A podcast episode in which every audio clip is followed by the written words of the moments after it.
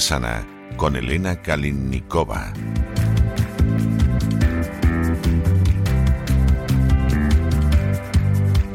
Estamos de regreso y estamos de regreso para ese programa doble y sesión continua que todos los miércoles llevamos a cabo aquí en el programa La Voz. Ya saben ustedes que empezamos siempre con lo que es la vida sana, la existencia naturista, esa forma de vivir saludable y de ello se ocupa Elena Kalinikova y luego en la segunda parte pasamos a cuestiones relacionadas con la vida psicológica y ahí viene don Miguel Ángel Alcarria. Bueno, pues Elena ya ha llegado y a ver qué nos cuenta este miércoles. Muy buenas noches, Elena. ¿Por dónde vamos a ir hoy?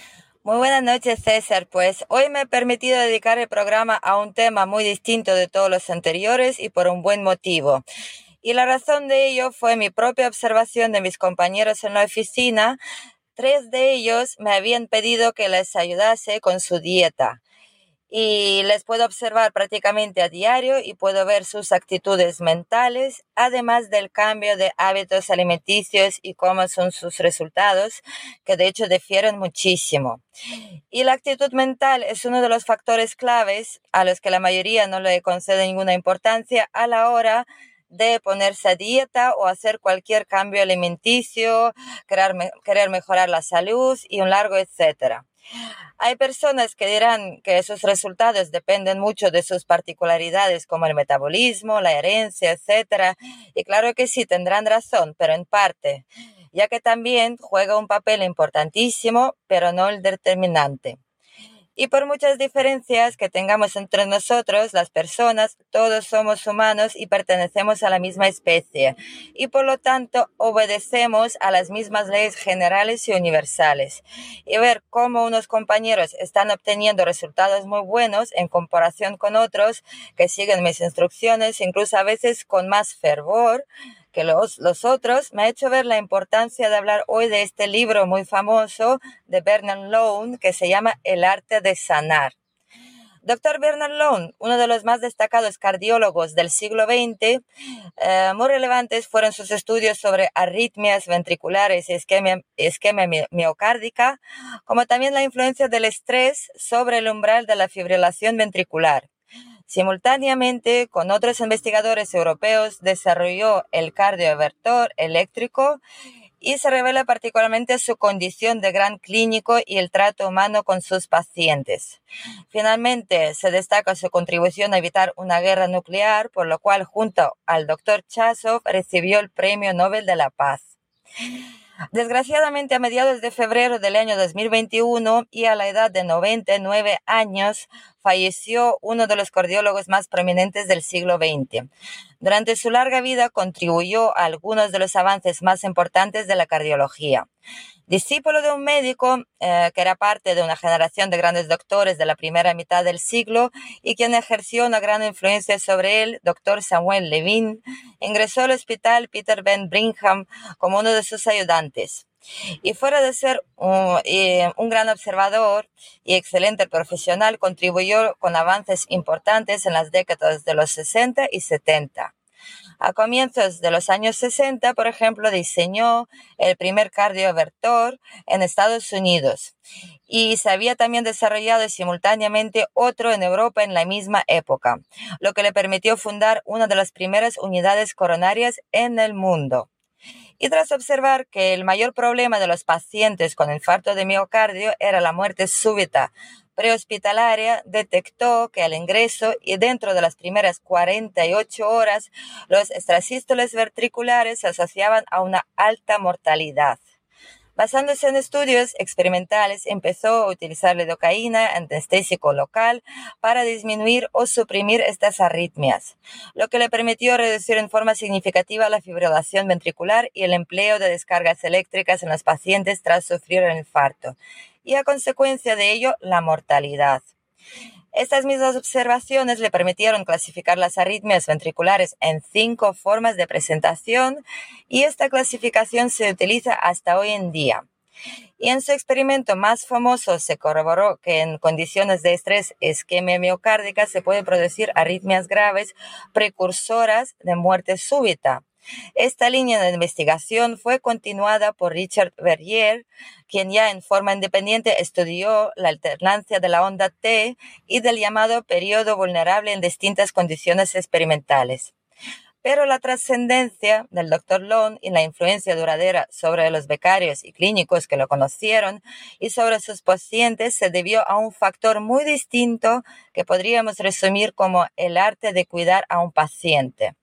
El Dr. Lone quien tenía una gran carisma personal, tuvo siempre una visión muy conservadora sobre la forma de ejercer la medicina, reacio a procedimientos invasivos de cirugía, salvo en condiciones excepcionales. Su énfasis estaba en escuchar al paciente, conocer en forma adecuada sus rasgos y historia personal antes de iniciar una terapia que era explicada cuidadosamente. Entre sus lemas estaban atención a los detalles, cuidando que el paciente se sintiera apoyado y registrando las situaciones que gatillaban sus síntomas. Otro de sus lemas era hacer todo lo posible por un paciente y lo menos posible en cuanto a intervenciones innecesarias. Él detestaba, por ejemplo, los términos como fallo cardíaco y cualquier otro que pudiera asustar al paciente. Con esta estrategia lograba un alto grado de adherencia en sus pacientes y pudo publicar a comienzos de 1981 su experiencia con el manejo médico de la cardiopatía isquémica en el New England Journal of Medicine en 1981. En sus visitas en el hospital era notable la capacidad de captar los rasgos de personalidad de los pacientes ingresados en su servicio, solo conociendo el historial médico referido por los residentes de medicina. Era capaz de ingresar a una sala y tratar en forma muy autoritaria a los pacientes que estaban acostumbrados a tomar sus propias decisiones sin tener en cuenta las recomendaciones médicas y en cambio podía entrar a otra sala y tratar en forma muy dulce a un paciente, escuchando su historia, comprobando que su almohada, por ejemplo, estuviera bien puesta y dedicando un buen rato a confortar y explicar el tratamiento que se iba a implementar. Y el doctor Lone también organizó dos visitas a los cardiólogos y cardiocirujanos más importantes de Estados Unidos a China y otra a Rusia. Con un cardiólogo prominente en Rusia, el doctor Chasov, iniciaron un estudio clínico conjunto para evaluar la incidencia de arritmias ventriculares con Holter en dos poblaciones similares. Años más tarde, y ante los peligros inminentes de una guerra nuclear, organizó junto al doctor Chasov el Grupo Internacional de médicos para prevenir la guerra nuclear. Y este movimiento fue creciendo en Europa y Norteamérica con una gran campaña de difusión en ambos continentes. Y el movimiento de médicos contra la guerra nuclear tuvo una gran influencia y contribuyó a que se llegara a un acuerdo de las grandes potencias y a firmar un tratado de desarme y como consecuencia de ello, los doctores Laun y Chaso fueron galardonados con el Premio Nobel de la Paz en 1985. Y para terminar, lo más importante, porque estoy contando todo esto, porque esto tiene una gran influencia en la nutrición, entender esta idea, además que entendáis que la persona que escribió este libro la verdad que tenía un gran arte para sanar a los pacientes. A pesar de que murió a la edad de 99 años, se le recuerda hasta hoy y sus compañeros le habían incluso acusado algunas veces de suministrar las sustancias prohibidas que alegran el ánimo e incluso fue acusado una vez de magia y brujería ya que los pacientes sombríos, desesperados y amargados, que se sentían vacíos por dentro y contaban días hasta su muerte, Después de las conversaciones con el doctor, empezaban a sonreír poco a poco, su aspecto mejoraba y se recuperaban milagrosamente. El doctor sabía que nosotros nos hemos olvidado que las palabras son capaces de curar y de matar, y hay que ser consciente de, de ello como lo era él y en su práctica, además de tratamiento farmacológico, utilizaba la fuerza de las palabras. Precisamente el doctor Lone describió como un paciente que estaba recuperándose a pasos agigantados, murió tras recibir la llamada de su madre con la cual mantenía una relación tóxica. Todo ocurrió como por arte de magia, como si una malvada le hiciera un hechizo mortal con su barrita mágica. También el doctor describió un caso cuando un buen médico frente a una paciente pronunció un mal diagnóstico y la mujer falleció instantáneamente sin una causa aparente. Y también fue él quien firmó una garantía a un paciente sin esperanza de vida de que aquel viviría cinco años más. Y aquel paciente vivió cinco años más. Además, formó una familia y volvió a la consulta del doctor a por una renovación de la garantía por otros cinco años más. Y continuó viviendo ya que no podía ser de otra manera.